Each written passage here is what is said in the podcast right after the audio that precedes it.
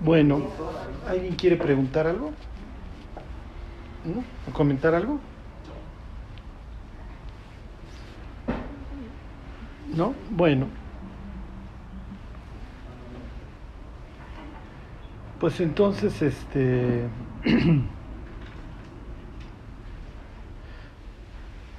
Entonces, pues vamos a Apocalipsis 19. les, les continúo.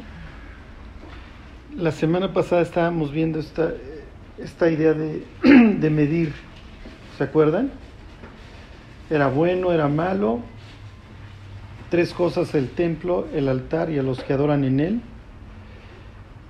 Y entonces se acuerdan que medir puede implicar algo bueno, como, como en el caso del libro de Zacarías, medir a Jerusalén, porque va a ser reconstruida, o puede ser malo, ¿no? Como en el caso de cuando se determinaba la muerte de alguien con, midiéndolo con un cordel, ¿se acuerdan? No, esto es lo que la medida que he determinado para Jerusalén. Estos versículos que leímos en Habacuc, etcétera.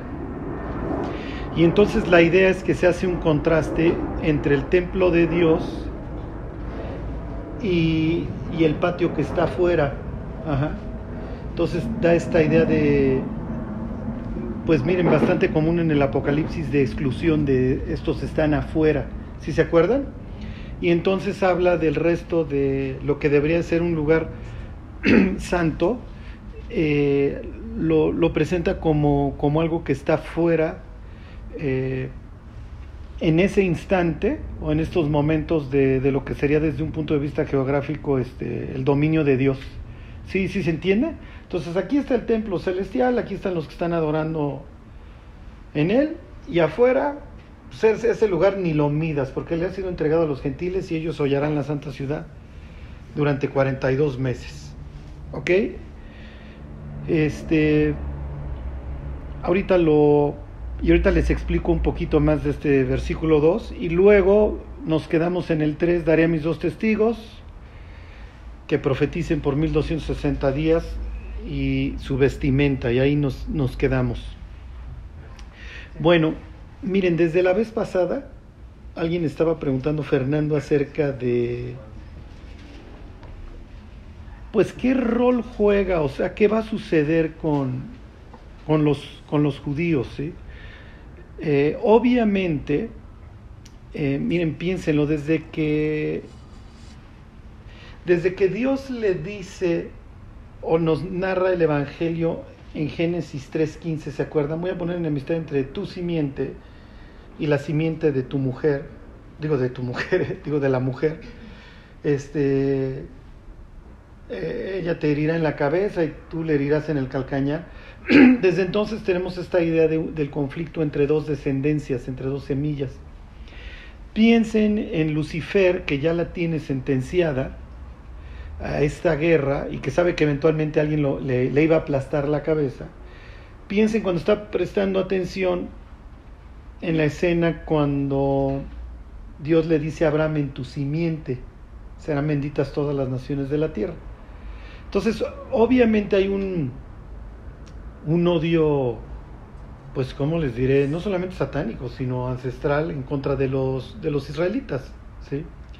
Entonces, lo que, lo que va a suceder durante, durante la tribulación va a ser obviamente un aumento en el antisemitismo y el odio hacia los judíos. ¿sí? Con esto yo no les quiero decir que, se, que fuchi los árabes, ¿no? porque desgraciadamente ese es el otro extremo. Y realmente hoy tanto las naciones árabes como las, las judías, pues son son sociedades que hoy están sufriendo a manos de un plan que está mucho más allá de lo que ellos pudieran llegar a controlar, ¿sí me explico? Y entonces ahora con los últimos este, ataques de las bombas que estaban echando los de Hamas y eso, pues surgen las personas, no, que ojalá que Dios barra a todos estos desgraciados árabes de sobre la faz de la tierra. y tienen la otra, ¿no? Es que los judíos expansionistas, claro, siguen haciendo sus colonizaciones y expulsando árabes. Entonces se presta para lo que el diablo le encanta, que es polarizar, ¿sí? Cuando realmente tanto civiles judíos como civiles árabes son los que pagan el pato, ¿sí me explicó? Por un lado los terroristas, pues ellos cobran, pues a eso me dedico y pues esto es lo que tengo que hacer. Y por el otro lado, pues las élites también encantadas promoviendo sus agendas. ¿Sí me explico? ¿Y quién es el que paga el pato? Como siempre, es el civil, el pueblo. ¿Sí? Y el pueblo además a los que se les maneja para que o tomes, si tú estás de este lado, pues te enardezcas, y si tú estás del otro, pues te enardezcas. Y el ser humano siempre viva en este odio constante, ¿sí? Pero bueno, obviamente durante la tribulación, pues así le va a ir a los judíos, ¿sí me explicó? Si a la bestia se le va a dar carta blanca para que actúe durante 42 meses, pues obviamente se va a ensañar contra los israelitas. Y es lo que dice, es a lo que se refiere, se los vuelvo a leer. Dice, pero el patio que está fuera del templo, déjalo aparte y no lo midas porque ha sido entregado a los gentiles y ellos hollarán la santa o la ciudad santa 42 meses. ¿Ok? Bueno, eh, miren, les leo Lucas, o si quieren vayan a Lucas. Este es Lucas 21, 22. Este es típico pasaje de, de las profecías futuras, de escatológico como Mateo 24 o Marcos 13. Ahí están.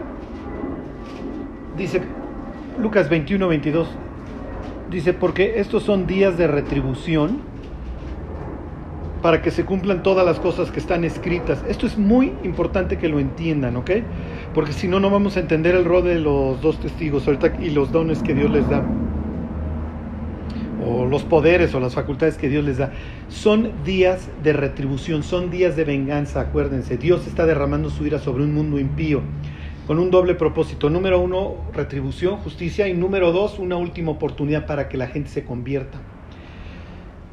Si se acuerdan, y espero que lo recuerden, este paréntesis que, que, se abre en capítulos 10 y 11 del Apocalipsis, bueno, y se va a seguir todavía bastante, estamos, bueno, no, termina aquí en, a la mitad del capítulo 11, estamos entre la sexta, ¿se acuerdan? Y la séptima trompeta.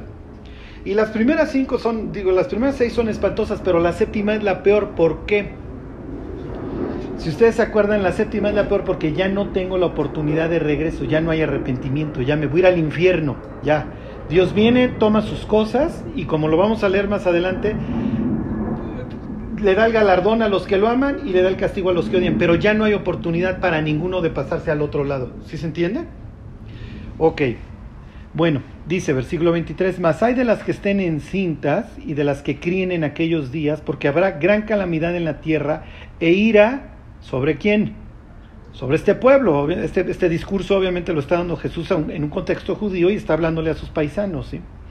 Dice, y caerán a filo de espada y serán llevados cautivos a todas las naciones, y Jerusalén, Jerusalén será hollada por los gentiles hasta que los tiempos de los gentiles se cumplan. Entonces tienen la misma idea. Durante la tribulación a los pobres judíos les va a ir como en feria. Piensen en otro holocausto. ¿Ok? Va a haber un cierto sector de los judíos que se convierten y que la libran en una especie de éxodo, que ya lo vamos a ver en capítulo 12. ¿Ok? Bueno, eh, les voy a leer, este no lo tienen en su Biblia, ¿ok? Les voy a leer Zacarías 12, digo, sí tienen Zacarías 12 en su Biblia, pero no tienen esta traducción. Les voy a leer la Septuaginta. La Septuaginta, ¿se acuerdan? Es esta traducción de la Biblia que hacen los judíos en el siglo 3 antes de Cristo. ¿ok? Este, la hacen en Egipto bajo el, bajo el dominio de los Ptolomeos, obviamente ya pues, Egipto conquistado por los griegos, y se llama la Septuaginta porque supuestamente la hicieron 70, pues, ¿cómo les diré? 70 escribas judíos, ¿ok? Esta es la Biblia que trae Pablo, ¿ok? Esta es la Biblia que traen para todos lados, esta es la Biblia que leían los gentiles en la... ¿Sí me explico? Cuando leían la Biblia, esta es su traducción al griego. ¿Ok? Se los voy a leer y dice, miren, si quieren váyanse a Zacarías 12.3, se los leo primero este... Lo que les voy a leer, obviamente las dos son en español, una es traducción griego-español, la otra es hebreo-español. La, la Zacarías 12, 3, se los voy a leer la, el término técnico de este texto, de, de, donde se extrajo para el español, es el texto masorético. ¿Ok? Esto es, pues ahí, este, ¿cómo se llama? Este, nota, nota al pie de página. Por la, la, masora era la técnica, cómo contaban las letras, contaban las letras, las palabras, este, era toda una técnica para que no se fueran a equivocar cuando la copiaban. ¿Ok?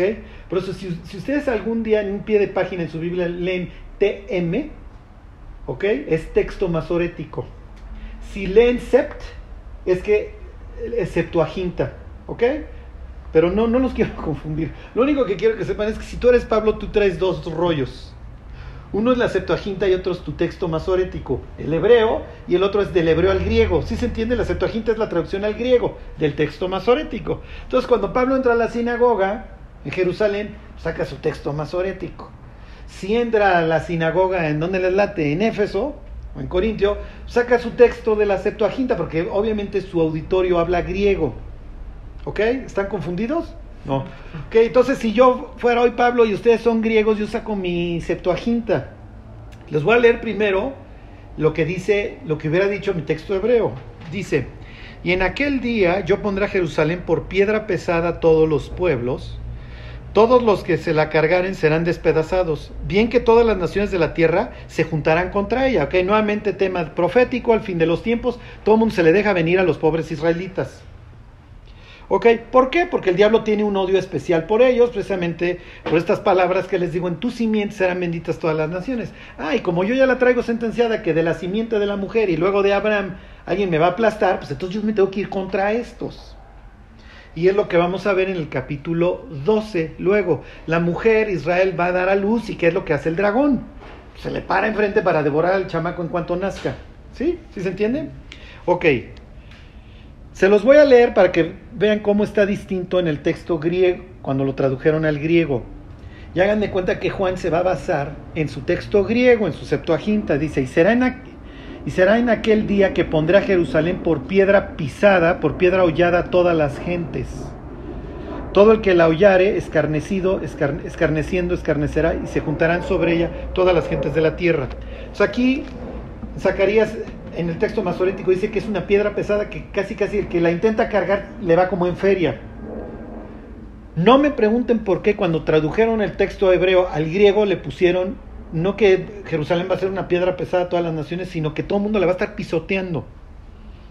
Pero bueno, es lo que continúa, es la idea que va a continuar en Lucas y que va a continuar en Apocalipsis. A los pobres paisas les va a ir como en feria.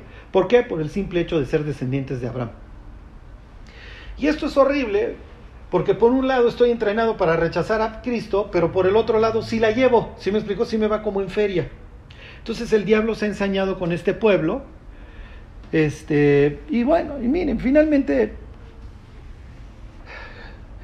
también nosotros diríamos, sí, pero también era tu responsabilidad como pueblo de Dios haber amado la escritura. Y si la hubieras amado, te hubieras topado con el Mesías. ¿Sí me explicó? Porque como dice Jesús, escudriñad las escrituras porque ellas son las que dan testimonio de mí. Y es hoy muy triste hablar con un judío, hablarle de Cristo, enseñarle la Biblia y decir es que yo no sé. Pues sí. Pero como dice la escritura, ignoran voluntariamente. El ser humano prefiere abrir un hoyo en el piso con el avestruz y decir, este, prefiero no saber.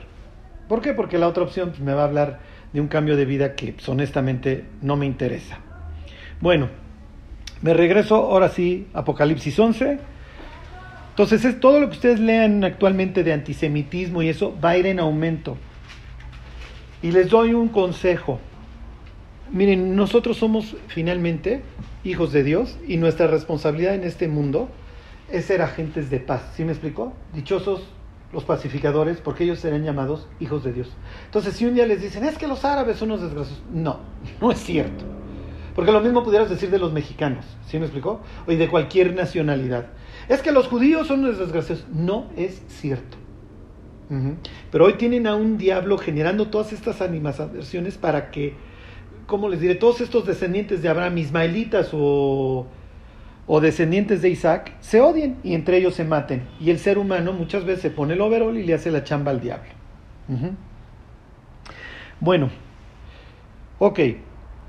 Les vuelvo a leer versículo 2, ok, un C2, porque todavía tiene algo de carnita. Dice, pero el patio que está fuera del templo, déjalo aparte. ¿Se acuerdan que el patio era donde adoraban los gentiles? Casi casi está diciendo, mira, deja el chiquero allá afuera, ya que estos cuates se hagan bolas. Aquí está mi templo celestial. Este yo es el que voy a, el que protejo, el que preservo, pero con, con, con este mundo podrido, De este mundo podrido yo no quiero saber nada. Dice, bueno, porque ha sido entregado a los gentiles y ellos lo van a y ellos pisotearán, dice, la santa ciudad 42 meses, ¿ok? Vuelve este número de 42. Ahorita este vuelvo a este número de los 42 meses. Ok. Dice que ellos van a hollar la santa ciudad. ¿Ok? La ciudad santa. ¿Cuál es la ciudad santa?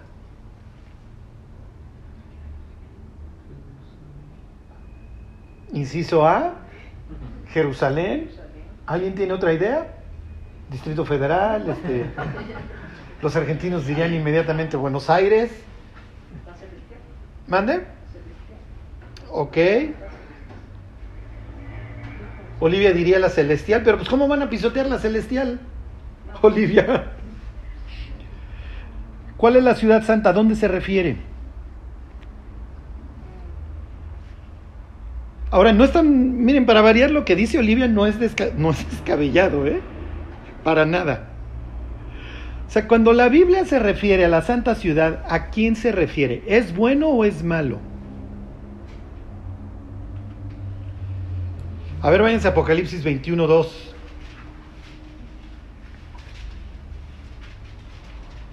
Y lo que les voy a decir es muy importante, ¿ok?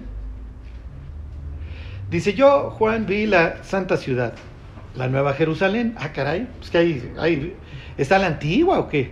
Dice, descender del cielo de Dios dispuesta como una esposa arreglada, ajá, ataviada para su marido. Muy bien. Fíjense ahí mismo el 10. Y me llevó en el espíritu un monte grande y alto y me mostró la gran ciudad santa de Jerusalén. ¿Ok? Que descendía del cielo de Dios. Ahorita van a tener clases de, de hebreo, ¿eh? Miren, denle la vuelta a la página, el 2219. Y si alguno quitare de las palabras del libro de esta profecía, Dios quitará su parte del libro de la vida y de la santa ciudad y de las cosas que están escritas en este libro. Ok, entonces, pero el patio que está afuera, déjalo aparte, ni lo midas, ahí lo van a estar aplastando los gentiles durante 42 meses. Ellos van a estar, y, luego aclara, y ellos hollarán la santa este, ciudad 42 meses. Entonces, ¿la ciudad santa cuál sería? Jerusalén, ¿ok? ¿Está bien que Juan le llame la ciudad santa? O sea, ustedes van hoy a Jerusalén. Ya están agarrando a balazos y marchas de todo tipo, como las que también se dan aquí en México con arco iris, y no me refiero con siete colores. Y tú dices, oye Dios, pues es que así como que, pues así como que Santa, Santa, Señor, pues te la debo, ¿no? Porque pues tam- ya se empieza a parecer al Distrito Federal. ¿Qué está pasando? ¿A qué se refiere? ¿Por qué le llama la ciudad santa? Y más adelante este mismo capítulo habla pestes de la ciudad, ¿eh? Pestes. O sea, la pone como, como que no pudiera ser peor. Lo que estoy intentando hacer es que que ustedes lo mediten. Sí es cierto, ¿por qué le llaman la Santa Ciudad? ¿Por qué le dice la Ciudad Santa? La semana pasada yo les decía, les leí este versículo de Segunda de Tesalonicenses en donde Pablo dice que la bestia se va a sentar en el templo de Dios. Y dices, a ver Pablo, ¿por qué le llamas el templo de Dios si Dios no tiene nada que ver ahí? Al contrario, se va a sentar ahí la bestia. Y además yo no creo que tú andes muy contento en que anden sacando templos porque pues el sacrificio por nuestros pecados ya tuvo lugar. Entonces lo que yo les decía, pues ¿cuántos templos de Dios hay? ¿Cuántas ciudades santas hay?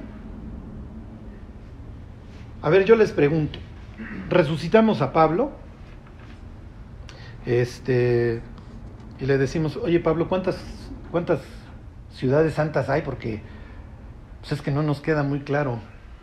Cuando dice aquí que, que van a aplastar la ciudad santa, pues ¿a quién te refieres?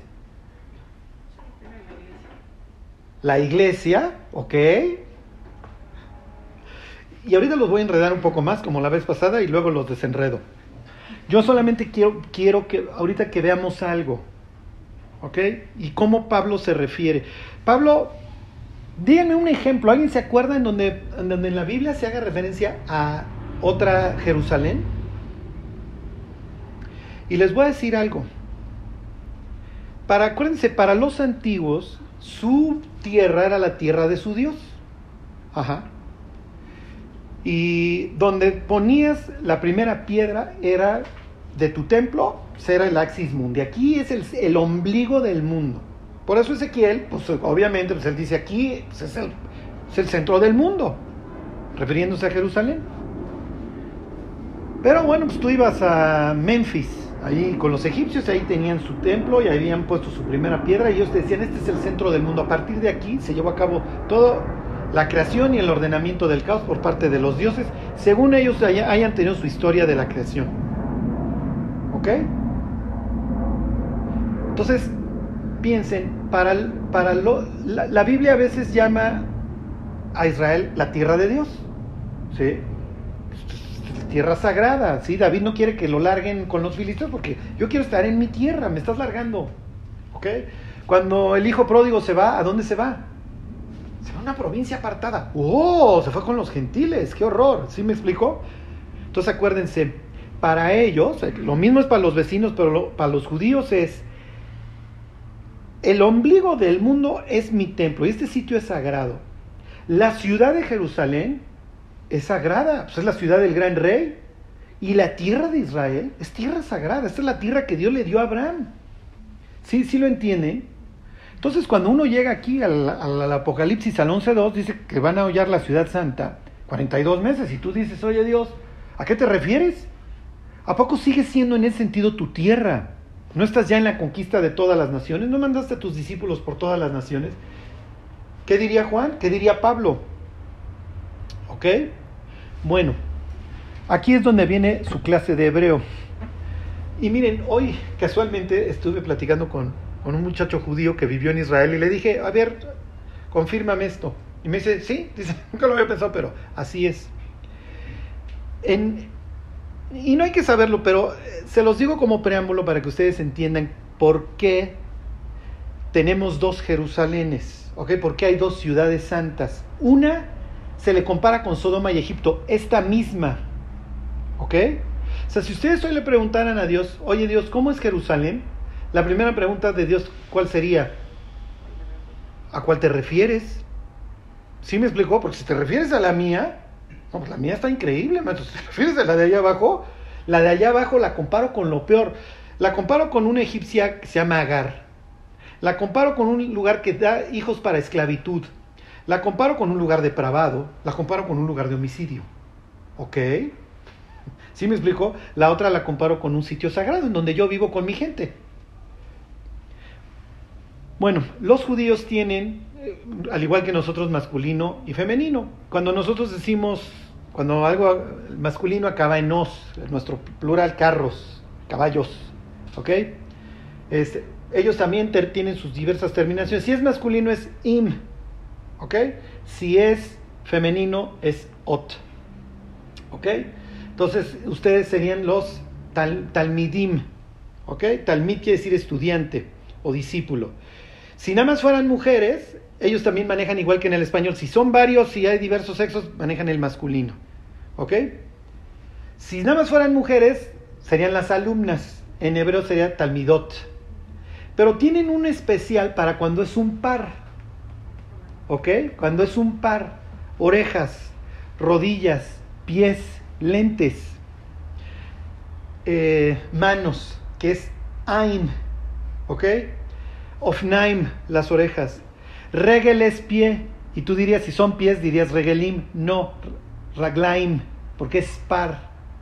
¿Ok? Yad, mano, yadaim. ¿Sí se entiende? Tiene cuando es par. Si tú quieres decir nada más dos años, es shnataim. ¿Sí se entiende? Bueno, ¿alguien sabe cómo se dice Jerusalén en hebreo?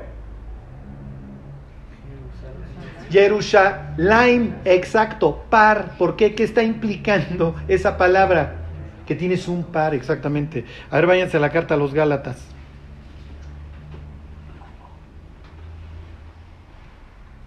¿Ok? Y esto es muy importante.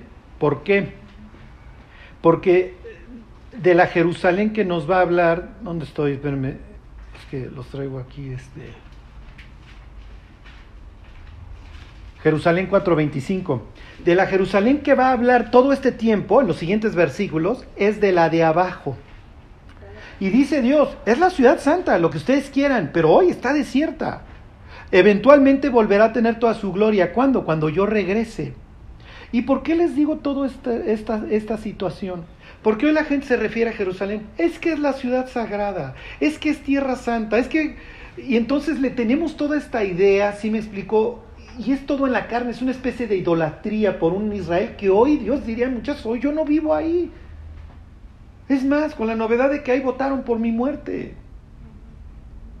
Y como se las cantó Jesús, no me verán más hasta que digan, Bendito el que viene en el nombre del Señor. Hasta que se abra el cielo y Jesús no descienda, este sitio a los ojos de Dios va a ser un sitio Sodoma y Egipto, un sitio de esclavitud y un sitio de depravación. Y la verdad es que sí, cuando tú vas a esa ciudad, pues cada loco con su tema, ¿sí me explicó? Ves a los ortodoxos por allá, ves a los monjes por acá, ves a los liberales, o sea, tienes de chile, de mole y de manteca. Y el único ausente, pues adivinen quién es. Bueno, fíjense, Gálatas 4:25 dice, porque Agar es el monte Sinaí en Arabia y corresponde a quién, fíjense, a la Jerusalén actual. Entonces Pablo, si estuviera leyendo el Apocalipsis 11, digo, ya no llegó, pero diría, miren, cuando se refiere a la ciudad santa, no es que de santa tenga nada.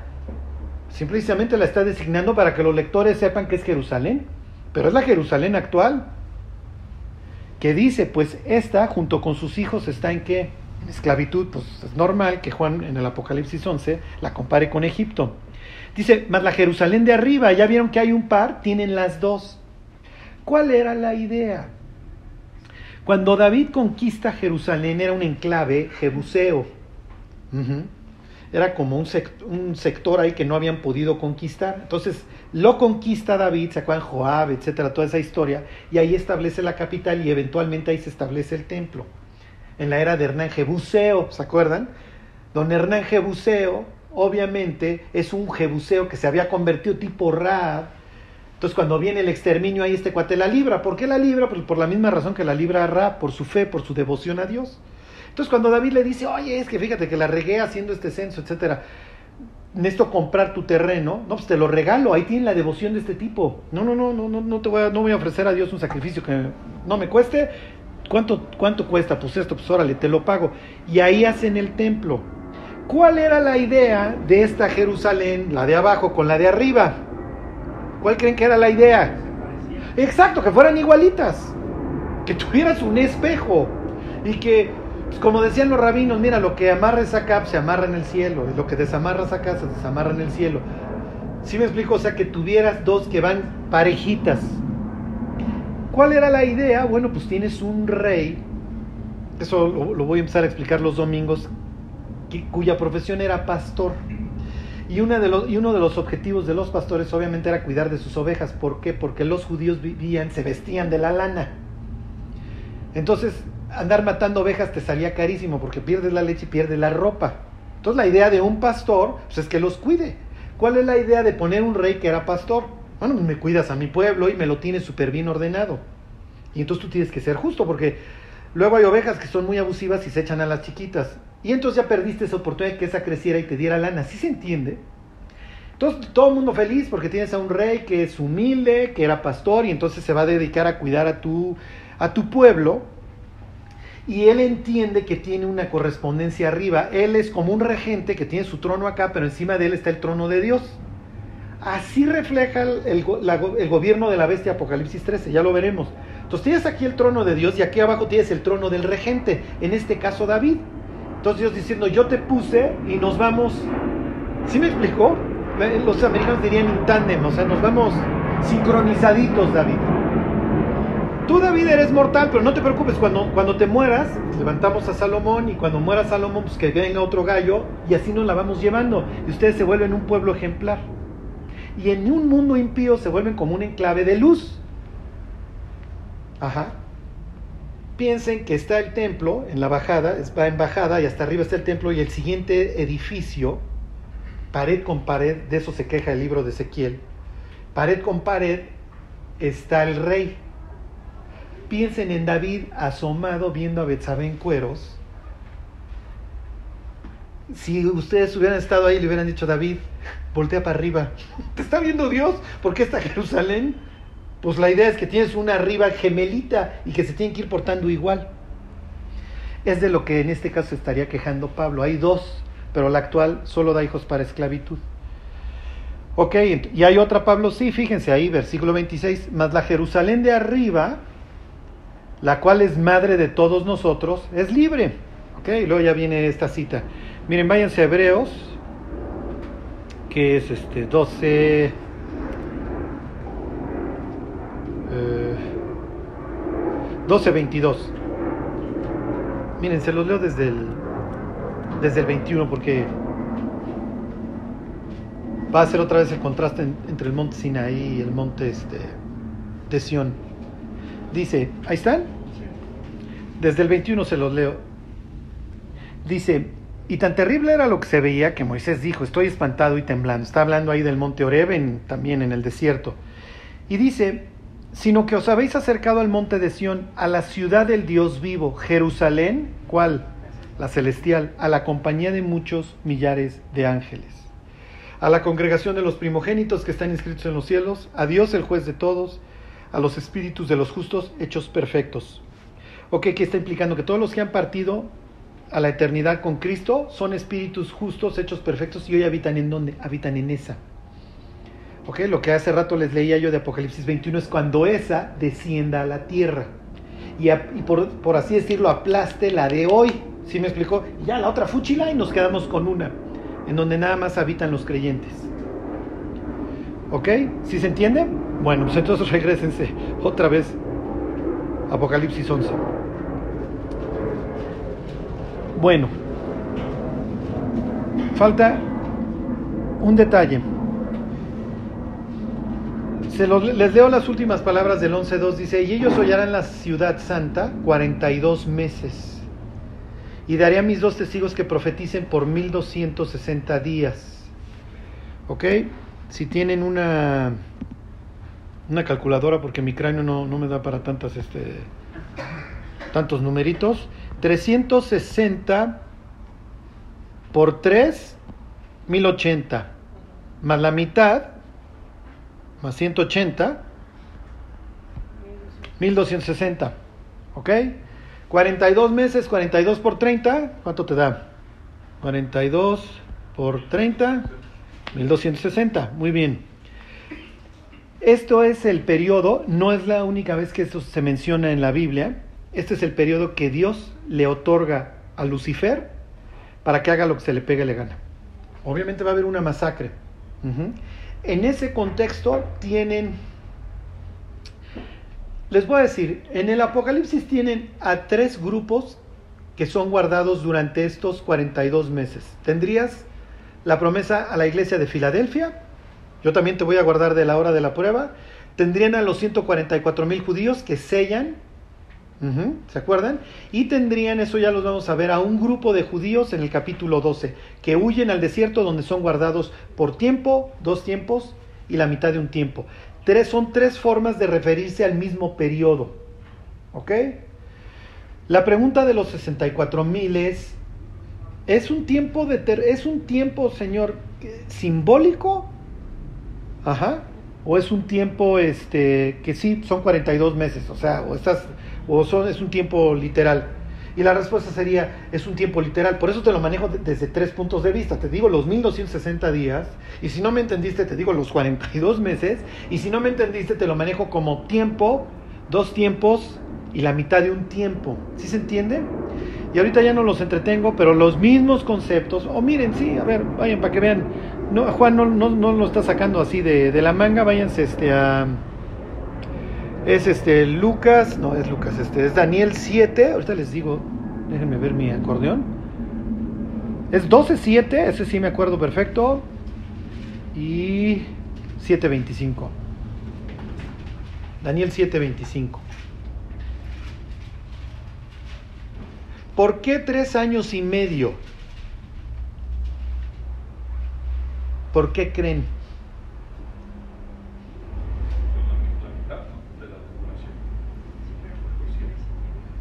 Pues sí, sí, sí, sí. Acuérdense, miren, ahí tenemos última semana de Daniel y etcétera, ¿no? Vas a ver. Lo que sí el Apocalipsis sí dice, yo le voy a dar autoridad a la bestia durante 42 meses y va a hacer guerra contra los santos y los va a matar.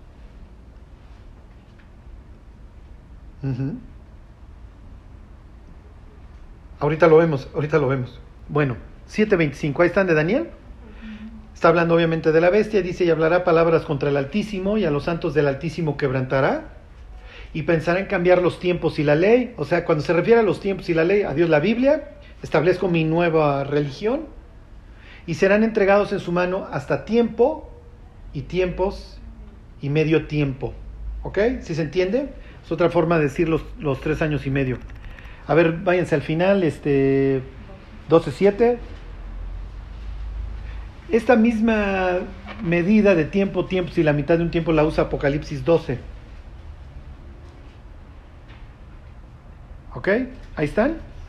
Dice, yo ya al varón vestido de lino, que estaba sobre las aguas del río, el cual alzó su diestra y su siniestra al cielo y juró por el que vive por los siglos, que será por tiempo, tiempos, ¿ok? Y la mitad de un tiempo. Ahí tienen los tres años y medio. Bueno. Ok, regresense. Lo mismo vamos a leer que este es el tiempo durante el cual son guardados estos judíos que huyen al desierto. Y se usa ahí la, la misma medida, tiempo y dos tiempos y la mitad de un tiempo. ¿Cuándo arrancan los 42 meses?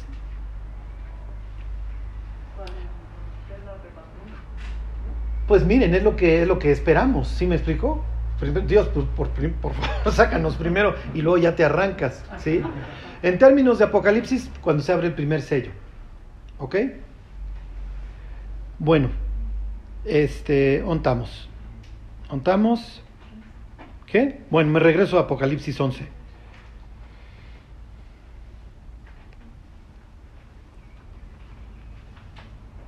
Bueno, pregunta. Se los leo otra vez, 11.3. Y daré mis dos testigos. ¿Quiénes son? Ustedes, no lo saben, ni yo estoy para contárselos. Pero aún los estudios más serios de la Biblia, que no, no, no, vamos. O sea, tipos que viven todo el día debrayando, no se ponen de acuerdo. Y desde los padres de la iglesia, Victorino, no mejor Hipólito, y todo el mundo tiene sus opiniones este, de quiénes son los dos testigos. ¿Alguien ha escuchado alguna vez una interpretación? ¿Quiénes son los dos testigos? ¿Quiénes, millones? Moisés y Elías. ¿Por qué?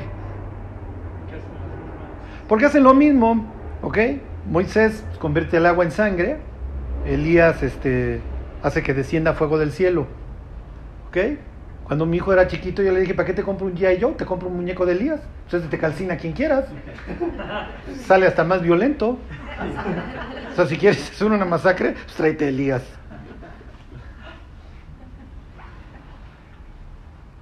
Ok, y aquí viene vestidos de silicio, ¿se acuerdan?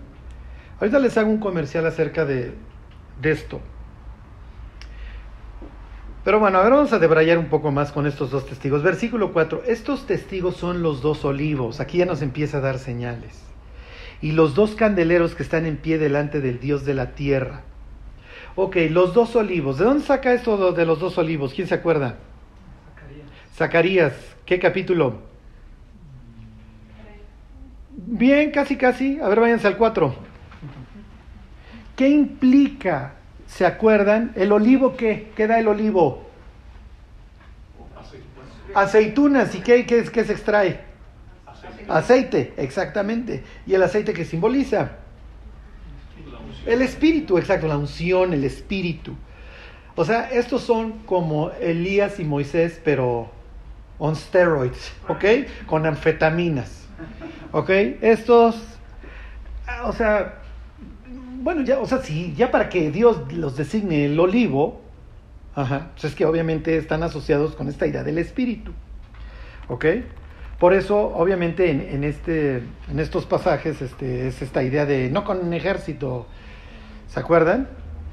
Ahí, no con ejército ni, ni con fuerza, sino con qué? Con mi espíritu. Entonces tienen a dos super ungidos.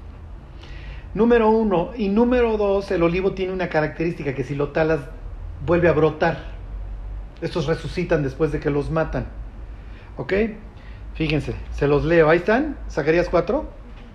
Dice, volvió el ángel que hablaba conmigo y me despertó como un hombre que es despertado de su sueño y me dijo, ¿qué ves? Y respondí, he mirado y aquí un candelabro todo de oro, con un depósito encima y sus siete lámparas encima del candelero, y siete tubos para las lámparas que están encima de él, y junto a él dos olivos, el uno a la derecha del depósito y el otro a su izquierda. Y entonces, bueno, ¿qué es esto? Fíjense, me brinco al versículo 6, porque viene la explicación. Entonces respondió y me habló diciendo, esta es la palabra de Jehová Zorobabel que dice, no con ejército ni con fuerza, sino con mi espíritu, ha dicho Jehová de los ejércitos. Eh, Zacarías le está hablando a dos personajes, a Josué y, a, y a Zorobabel, que son el sumo sacerdote, ¿se acuerdan? Y el descendiente del rey, que son los encargados de la reconstrucción del templo, en medio de puras ruinas. Entonces, a ver muchachos, no, le, no es de que le echen ganas, es que tienes que estar lleno del espíritu, yo te voy a ayudar. Pero luego Juan va a tomar esto y lo va a llevar al contexto no de la reconstrucción del templo, al contrario, dice, se lo van a estar pisoteando, sino que lo lleva a dos testigos, a dos profetas que le están hablando un mundo impío durante, durante 42 meses, los mismos que tiene la bestia para actuar. ¿Sí se entiende? ¿Qué es lo que se va a presenciar en capítulo 11? Un choque de trenes tienes a la bestia y al falso profeta, por un lado, destruyendo al mundo, corrompiéndolo, y por el otro lado los dos testigos de Dios. ¿Ok? Bueno, me brinco al versículo 12, ahí mismo, al, 11. Hablé más y le dije, ¿qué significan estos dos olivos a la derecha del candelabro y a su izquierda? Hablé aún de nuevo y le dije, ¿qué significan las dos ramas de olivo que por medio de los dos tubos de oro vierten de sí aceite como oro? ¿Ok? Y me respondió diciendo, ¿no sabes qué es esto? Y dije, Señor mío, no. Y él dijo, estos son los dos ungidos que están delante del Señor de toda la tierra. Entonces Juan toma esto y dice, estos son los dos ungidos. ¿Por qué lo aclara? Para que te vayas a Zacarías 4. Ok, ¿qué implica eso? Ya dio todas las señales. Si está bien, obviamente la gente va a pensar en Elías, porque estos hacen descender fuego del cielo y no hacen descender, lo escupen de la boca. Y ahorita les digo por qué ese detalle es bastante peculiar. Entonces, miren, ha habido cualquiera, tienen a Enoch y a Elías. ¿Por qué? Porque pues, ninguno de los dos murió y entonces, oye, pues no se vale, entonces te regresas para que te petatees. ¿Qué diría Elías? Oiga, yo ya me rifé con Jezabel, con Acab, no me regresó ni loco. ¿Qué diría Enoch? Yo me la rifé viendo a Los Ángeles metiéndose con las mujeres. Yo no me regreso ni loco. O sea, yo ya me tocó vivir un mundo espantoso. ¿Qué diría Moisés? Moy, pues vas de regreso que si te vuelves a rifar. No, no, mire, yo me rifé con mi esposa Séfora para empezar. Ay, sí, que fue lo peor. No, no, para nada. Yo me rifé con Séfora, digo, no, con Faraón, ¿sí? Con el pueblo, con Corea. Yo no me vuelvo a regresar. O sea, son estas ganas de que, pues tú también te petateas, maestro. No, Elías diría, yo ya viví lo que tenía que vivir y Dios me premió de esta manera. Enoch diría lo mismo, Moisés diría lo mismo. Jeremías, miren, yo no sé de dónde sacaban los judíos que Jeremías nunca murió, pero lo mencionan. Ok, no se los leo para no entretenerlos, pero en Segunda de Macabeos, en esta literatura intertestamentaria, en Segunda de Macabeos 15, llega con Judas Macabeo Jeremías, no me acuerdo si era Judas Macabeo, pero bueno, algún, Judas y le da una espada mágica para que luche. Jeremías. ¿Se acuerdan que dice Jesús? ¿Quiénes dicen los hombres que soy yo? Y unos dicen Jeremías. Claro, porque se parece en todos sentidos, pero también tenían esta onda de que Jeremías nunca había muerto e iba a regresar. Este, ¿quién más? ¿A quién más ponen ahí? Este, obviamente a Don Aarón, creo que también lo ponen Moisés y Aarón. Este, obviamente Josué, hijo de Josadac y ¿cómo se llama este? Y Zorobabel traían la onda los judíos de cómo vino esta profecía a Josué y Zorobabel que algún día iban a venir un sacerdote y un rey a hablarle a la tierra. Entonces fíjense, sí ya traían esta onda, ¿eh? Eso lo sacaban se los leo de Zacarías. Si quieren, miren, vayan a Zacarías capítulo 6. ¿Dónde estoy? Zacarías 6, 10. Bueno, se los, se los leo desde el, desde el 12. Dice, y le hablarás diciendo, ¿ahí están? Así ha hablado Jehová de los ejércitos diciendo, he aquí el varón cuyo nombre es el renuevo, obviamente una referencia al Mesías, el cual brotará de sus raíces y edificará el templo de Jehová.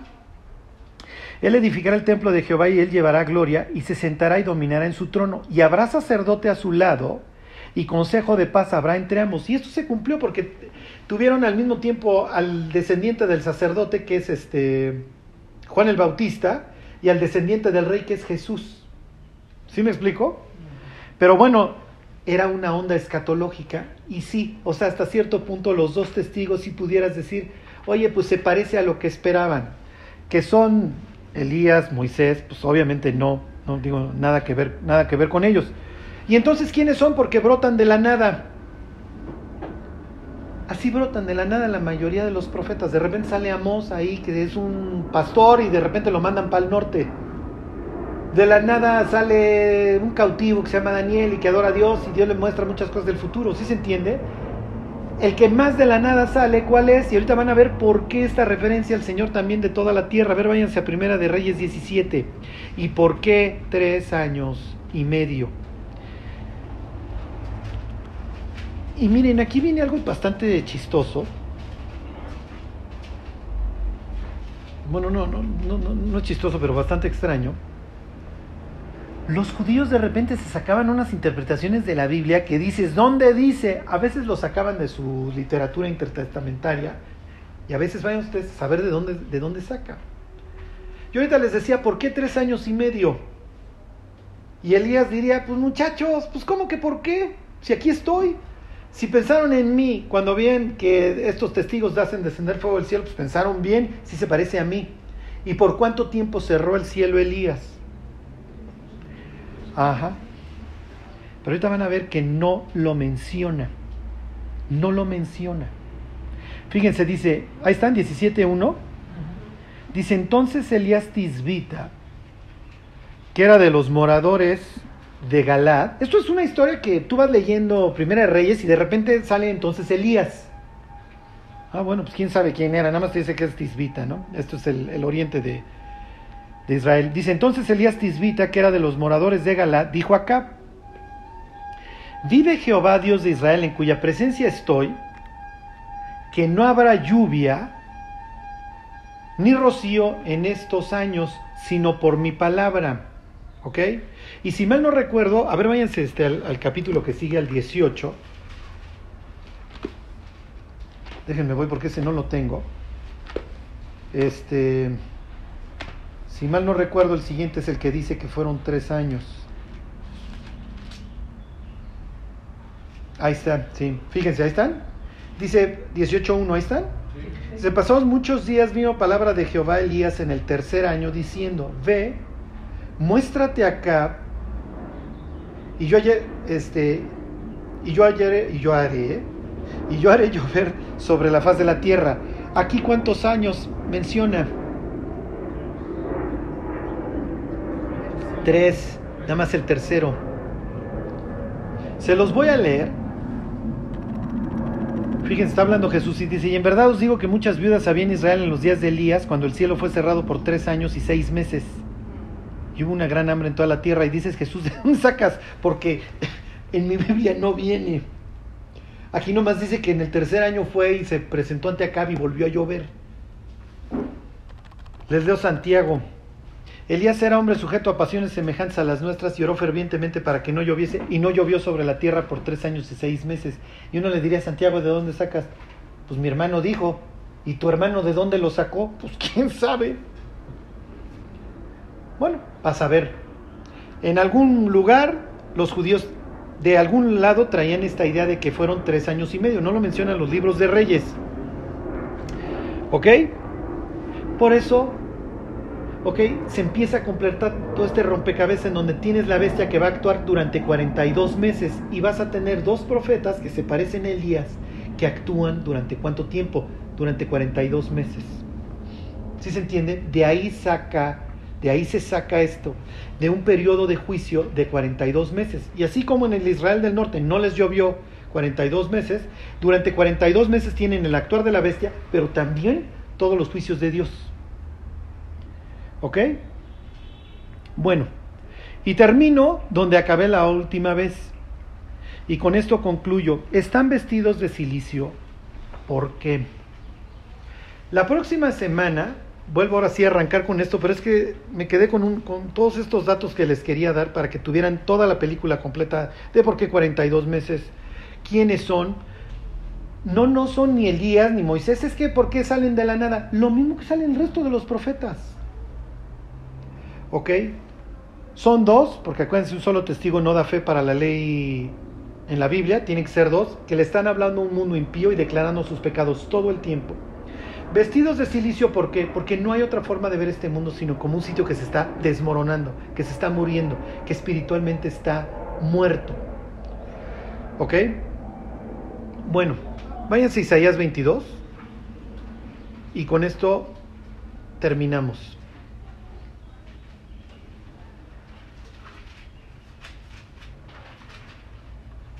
Perdón, Charlie, ¿el silicio es, o es un polvo, es un color o es un tipo de ropa? Es tipo de ropa rugosa que se ponían cuando andaban de luto. ¿Dónde estoy? Ok, es que en teoría lo debería yo de tener aquí en mis en mi super aquí están. Bueno. Miren, se los leo desde el, desde el 11. No, des- no, desde el 12 dice, por tanto, el Señor Jehová de los ejércitos llamó en este día a llanto y a endechas, a raparse el cabello y a vestir silicio. Y aquí gozo y alegría, matando vacas y degollando ovejas, comiendo carne y bebiendo vino, diciendo, comamos y bebamos, porque mañana moriremos.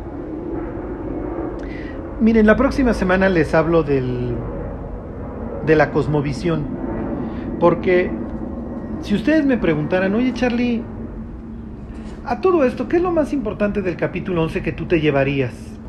Yo me llevaría la vestidura de los dos testigos. ¿Por qué? Porque desgraciadamente hoy los cristianos hemos caído en, en todas las trampas. Ya no se los leo, se los leo la próxima semana. Y la Biblia presenta en el Apocalipsis a, a la, a la iglesia, desgraciadamente, como intoxicada. Presenta a Babilonia como una mujer que tiene una copa en la mano. Y, y hagan de cuenta que presenta a los cristianos como que ya bebimos esa copa y nos intoxicamos. Al grado que en el capítulo 18, que le dedica el 17 y el 18, y la próxima semana les digo qué es Babilonia y todo eso, le dice a la iglesia, salid de Babilonia, pueblo mío, ¿para qué? Para que no participen de sus plagas, de sus juicios, del castigo. Charlie, ¿qué implica eso? Miren, todos estos rasgos de Babilonia los podemos ver hoy en, en la iglesia, en que hemos copiado muchas cosas del mundo, como la celebridad. ¿sí? Necesitamos una celebridad en la iglesia para que atraiga. O sea, lo que debería ser la labor del Espíritu Santo, pues mejor que la haga Justin Bieber. ¿Me explico? O mejor traemos a alguien famoso y lo metemos, traemos a Dion Sanders. Y entonces explotamos a los famosos. Y en mi iglesia viene fulanito. ¿eh? Y obviamente, si la iglesia tenía X este, feligreses, bueno, pues va a tener X al cuadrado porque ya vino Mengano a nuestra iglesia. Nuestra iglesia es cool. ¿Ok? Entonces tenemos esta idea de las celebridades. Tenemos esta idea de la imitación. Tenemos que hacer programas para atraer gente. Entonces, que ya el testimonio de los cristianos ya no es lo que los trae. El poder del Espíritu Santo ya no es lo que los trae. No, necesitamos programas. Número tres, ¿qué le copiamos a Babilonia? Entretenimiento. ¿Por qué? Porque desgraciadamente hoy la iglesia, al igual que el mundo, está aburrido. ¿Cómo salen hoy muchas personas de las iglesias? Hoy no me gustó la alabanza. Ay, a mí tampoco, estuvo chafísima. ¿Sí me, sí explico? ¿Por qué? Porque hay que entretener a las personas, si no ya no vienen. Entonces tenemos que hacer actividades. Tenemos que tener la noche de A, la noche de B, la noche de C. Y dices, ¿qué sucedió? Es que las verdades de la Biblia ya son bastante aburridas. Entonces necesitamos meter programas, necesitamos meter actividades. Ya estamos intoxicados. ¿Sí me explico? Y hoy el cristianismo está sufriendo porque ya le copió a Babilonia. Y el mundo y la iglesia ya se parecen. Entonces tenemos actividades, programas, imitación, espectáculo, porque las verdades de la Biblia y los testimonios de los cristianos y el poder del Espíritu Santo ya no son suficientes para que las iglesias se llenen. Ahora hay que entretener a las personas para que vengan, y si no, no vienen. Entonces, ¿y cuál es el mensaje subyacente? Tú tienes que ser feliz. Comamos y bebamos. ¿Sí? A ver, vamos a pasarla bien. Y todos estos mensajes, como dicen los gringos, de gloom and doom, de condenación, de infierno, de azufre y fuego, pues qué aburrido, ¿no? Eso ni lo menciones, porque entonces me estarías hablando de un mundo que está destinado al fuego y en el cual pues no tengo ninguna oportunidad de ser feliz. Exactamente, así describe la Biblia al mundo. Y me voy todavía peor, el sitio que los seres humanos dicen, oh, Jerusalén, tierra santa, Dios diría, es Sodoma y Egipto, es el sitio que mata a los profetas que les son enviados. Y dice Jesús, les voy a seguir mandando Jerusalén profetas y maestros, y a unos perseguiréis de ciudad en ciudad, y otros van a matar, y otros van a crucificar, y otros van a azotar en sus sinagogas. Y dices, no, pues entonces Jesús que ni vayan.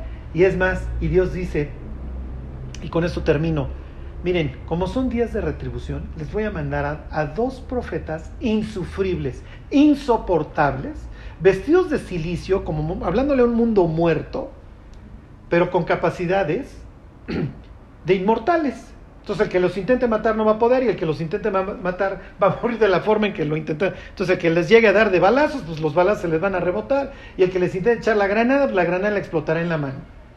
Y como son días de retribución, se los van a fletar 42 meses.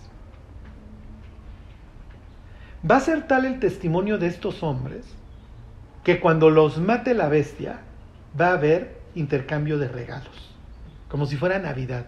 A ver, de fulano para mengano, ay, ¿qué te tocó? ¿Qué te regaló? De la alegría de que ya los mataron. Y desgraciadamente hoy, ser un cristiano que cree en las profecías y que cree en la Biblia empieza cada vez más a ser así como, no, no, no, no, esos choros no. No, no, no. A mí este tipo me deprime. Yo por eso ni lo escucho. ¿Y me explico? Pues, ¿qué quieres oír? ¿Que el mundo está padrísimo? ¿Que el mundo va a seguir mejorando? Pero es esta idea del, que el mundo hoy nos ha sembrado de que vamos a conquistar Marte. O sea, ya también vamos, hay que irle a dar en la torre a Marte, ¿no? Como si no tuviéramos suficiente con este mundo. Vean, ya seguiremos destruyendo lo que le resta del universo, ¿no? Este, hey, vamos a ser inmortales, vamos a ser transhumanos, vamos a ser biónicos. Y son todas estas falsas esperanzas. Y miren, yo creo, yo creo que nadie queremos pues, que este mundo sea peor cada día. Pero seríamos ciegos si pensáramos Sí, como dice Jesús, oigan, pues cuando está nublado saben que va a llover. Están viendo los nubarrones y es comamos y bebamos porque mañana moriremos. Y para redondearles la idea, ¿por qué los cristianos dan su vida por Cristo? ¿Por qué salen del confort? ¿Por qué leen la Biblia? Oye Dios, pero no hay actividades que podamos hacer. Y Dios diría, pues sí, pero son en secreto y soy, solo yo te recompenso. Mm. Bueno, ¿cuáles? Cuando ores, mm, ok. Piensen, nada más termino con esto. La gente hoy dice, es que necesitamos entretenimiento, necesitamos actividades. A mí luego las personas, me, y, miren, la realidad es que muchos me lo dicen en buen plan, Charlie, necesitamos actividades, haz un programa de algo. Haz noche de varones, haz noche de dominó, haz noche de esto, haz noche del otro. Yo digo, no tienes una vida que vivir. me explico, no tienes familia, no tienes trabajo. Si, fueran con Dwight Moody, muchos de ustedes, yo les he contado esta historia, cuando preguntaban por Moody, por este predicador ahí en Chicago, decían, oye, ¿han visto a Dwight? Iban los feligreses y preguntaban por Dwight Moody, ¿has visto a Dwight? Le decían, sí, está allá abajo. Se ponía abajo de las escaleras a orar. Y entonces dicen que ahí estaba, ahí se la pasaba. La otra vez preguntaba un cristiano, ¿para qué quieren programas que los van a sacar del lugar en donde oran. Yo me quedé pensando, bueno, es que este cuate está partiendo de la base que todos oramos como él. De que este cuate se encierra una hora y se pone a clamar. ¿Sí me explicó? O sea, los creyentes pienso que ya tenemos así el plato total y perfectamente atascado como para que necesitáramos mayor entretenimiento. Los que somos papás, o sea, entonces a qué hora veo a mis hijos, ¿sí me explicó? ¿A qué horas platico con mi esposa? ¿A qué horas oro? ¿A qué horas leo? Y ese es el problema. Que Dios diría, mira, la gente está pidiendo actividades porque no está orando, porque no está leyendo la Biblia. ¿Sí me explico? Por eso quiere entretenimiento, porque hay que aburrido fletarme una hora frente a este libro. Y entonces, entonces hoy tenemos un cristianismo total y perfectamente analfabeta desde un punto de vista bíblico. Tenemos un cristianismo débil, ¿por qué?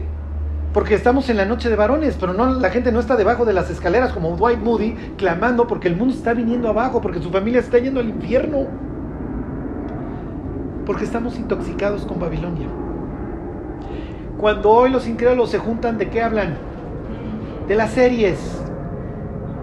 Cuando los cristianos se juntan hoy, ¿de qué hablan? de las series. Hablamos de lo mismo, ¿sí me explico? Estamos intoxicados. Estamos intoxicados. Por eso cuando llegamos y vemos a los dos testigos vestidos de silicio, la próxima semana les, leo varios pasajes en donde pues, hablan de la gente vestida de silicio, pues se lo van a encontrar obviamente pues, en Daniel, en el libro de lamentaciones, obviamente cada, cada tercer versículo de Jeremías. Dios diciéndole al pueblo, mis cuates deberían estar vestidos de luto y lamentándose. ¿Sí me explicó? Esto se acabó, muchachos, nos van a arrasar. ¿Ok? Este versículo, estos versículos que les leí de, de, de Isaías están en un contexto en donde Isaías, y bueno, ahora sí ya prometo terminar, están en un contexto en donde Isaías dice, señores, si no agarran la onda hoy, ya no la van a librar. Se acabó esto. Bye bye. No la agarraron. Si nuestros hijos nos ven realmente serios y poniendo nuestros ojos en Dios y en la Biblia, es muy probable que nuestros hijos nos sigan. Si nosotros no le enseñamos a la siguiente generación, tanto de hijos como discípulos, a fijar sus ojos en la Biblia, a amar a Dios, nos vamos acabando y en la tercera generación se acaba. Busquen el patrón en la Biblia, en el libro de Isaías está muy claro, en donde es el bisnieto el que vuelve a empezar. ¿Sí? Aquí tienen a un mundo que le está hablando Isaías en los días de Ezequías. ¿Sí? Entonces el propio Ezequías, oye, pídele a Dios que me dé más vida porque ya no me quiero morir.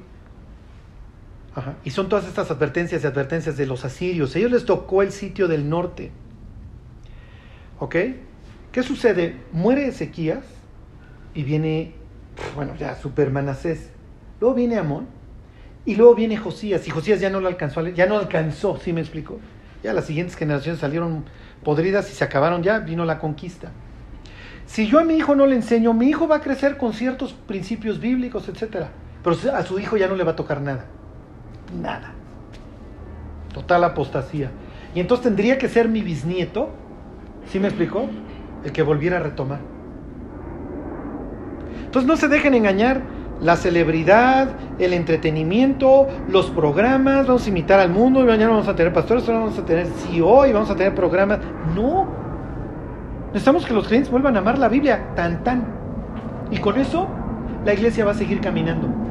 Es lo que le dice Dios a la iglesia de Filadelfia. Mira, no tienes lana, no tienes nada. ¿Okay? Filadelfia estaba tan prangana que era un sitio destruido. ¿Ok? Por aquella época había habido un terremoto y entonces el imperio le mandó ayuda a ciertos lugares, entre ellos este, la Odisea. La Odisea tenían tanta lana que dijeron, no, no, no, nosotros no necesitamos dinero. Por eso Dios le usa eso para decirle, tú dices que eres rico y que te has enriquecido y que no tienes necesidad de nada. Porque le denegaron a, no me acuerdo si fue Domiciano o quién fue el que les mandó lana y ellos dijeron, no, no, no, no es necesario. Y por el otro lado no le quisieron mandar ayuda a, la Odisea, la este, a Filadelfia. La Odisea es un sitio hecho pedazos, por eso ahí les promete que los va a poner como columnas. Santos los cristianos de la Odisea sí lo entienden, ah, ya no voy a estar derribado. ¿Sí se entiende? Porque lo único que andan viendo son columnas tumbadas por todos lados. El caso es que a Filadelfia le dice, mira, tú has hecho dos cosas. No has negado mi nombre y has guardado mi palabra. Ya, como has hecho esas dos cosas, yo te abro la puerta y nadie te la va a cerrar. Ya, tan tan, sé feliz. No necesitas nada más. ¿Ok? Entonces miren, los que enseñan, nunca vayan a caer en el engaño de vamos a hacer cosas para atraer a los incrédulos. No. Vamos a predicar el Evangelio, vamos a leer la Biblia, vamos a enseñarla, tan, con eso. Con que la guardemos en nuestra vida personal y la enseñemos, a Filadelfia nunca le van a cerrar la puerta. Bueno, pues vamos a orar y nos vamos. Dios, te queremos dar muchas gracias por tu palabra, Dios. Dios, por favor, danos tus ojos, Dios, para que podamos ver el mundo a través de, ellos. Danos, Dios, una visión equilibrada del mundo en el que hoy vivimos y en el que, Dios, pues educamos a nuestros hijos, trabajamos, etcétera. Ayúdanos, Dios, a tener un, pues un, un punto de vista sabio de tu parte, Señor. Y sobre todo, Dios, danos amor por tu palabra para que a través de ella podamos analizar, Dios, nuestra vida, el pecado y el mundo que nos rodea. Gracias por todo, Dios, te lo agradecemos en el nombre de Jesús. Amén.